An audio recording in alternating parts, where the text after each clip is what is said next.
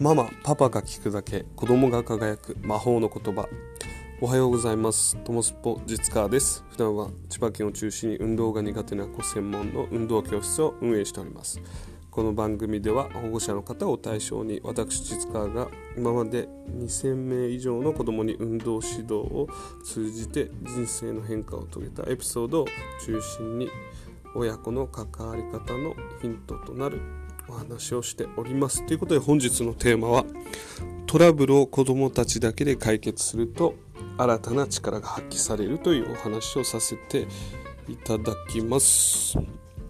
でまあこの話の結論から言うとそのトラブル時にあえて大人が仲裁に入らないでおくと、えー、子どもたちが成長するというお話をね今からするんですけども、えどういうことかっていうと、まあえ私の体操教室のレッスンでのことなんですけど、まあ、飛び箱のね、えー、練習を始めようということでその飛び箱の準備をしていたんですね。でまあ小学校の2年生の女の子と男の子がこうトラブルになっていたんですけどじゃあどういうトラブルかっていうとまあうちの体操教室では子どもたちでこう道具とかをね設置してもらうんですけどそこでこ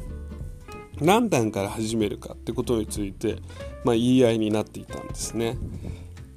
でそこでこうその2人の、えー、男の子と女の子が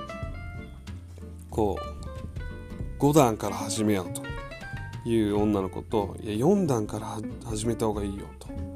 言い合いになっている状態で、まあ、ここであえてその私たちコーチたちは、まあ、こう仲裁に入ってね、えー、じゃあ何段から始めようかってこうみんなに話を聞くこともできたんですけど、まあ、そこであえて放っておいてみたんですね。そしたらこう大きく2つの変化がこう見えたんでどういう変化だったかっていうとそのまあ、えー、その言い合いになっていった一人の女の子っていうのは普段あんまりね感情を出さない子だったんですね。でどういう感じかっていうと、まあ、みんながこうある程度どういうふうにやっていこうっていうのをこう決めたらいや別にそれでいいよっていうタイプだったんですその自分から積極的にいやこれをやろうとかっていうようなタイプではなかったその感情をすごい表に出すタイプではなかったんですけども、えー、その場面では私はその5段から始めた方がいいと思う。でそういうようなことをすごいその男に対してはっきりと言ってたんですね。そんな低い段から始めても意味がないじゃないか、まあ、このしっかりと表現を出せていたのがあまあ私たちコーチはあすごいいいことだなというふうに思っていたんですね。なかなかこう表現を出せない状態よりも表現を出せる、えー、環境になっていた。それがこうあこういう感情を出せるこ出すこともできるんだなっていうそういう変化を見れたこと。でもう一個は、えーまあ、2人が言い合いになってるので周りの1年生の男の子と女の子があんまりね普段こうみんなにこう何かをしようってこう投げかけるタイプではないその2人がさすがにこう時間が経ちすぎてるんでしびれを切らしてもう1人の女の子は違う跳び箱を準備しようというふうに周りに声をかけたんですね。でもう1人の1年生の男の子はその言い合って2人に対してもうずっとこれ言い合ってても練習が始められないからもう決めて何段にするか決めて練習を始めようよっていう風に周りの子が何かこうアクションを、え、投げかけるきっかけになったっ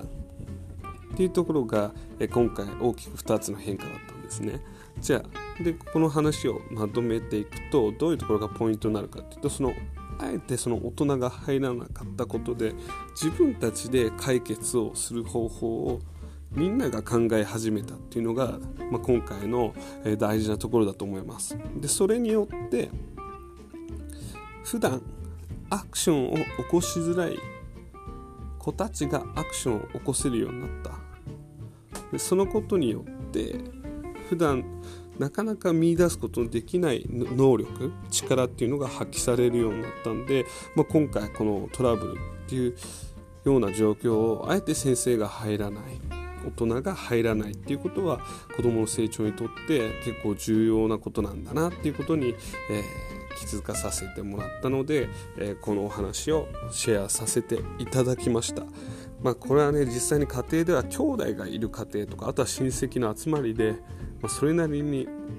まあ、お母さんたち同士でちょっとこうトラブルになっても見守れるような状況があったらこれに近いような、まあ、状況が作れるかもしれないかな。まあ、なかなかね普段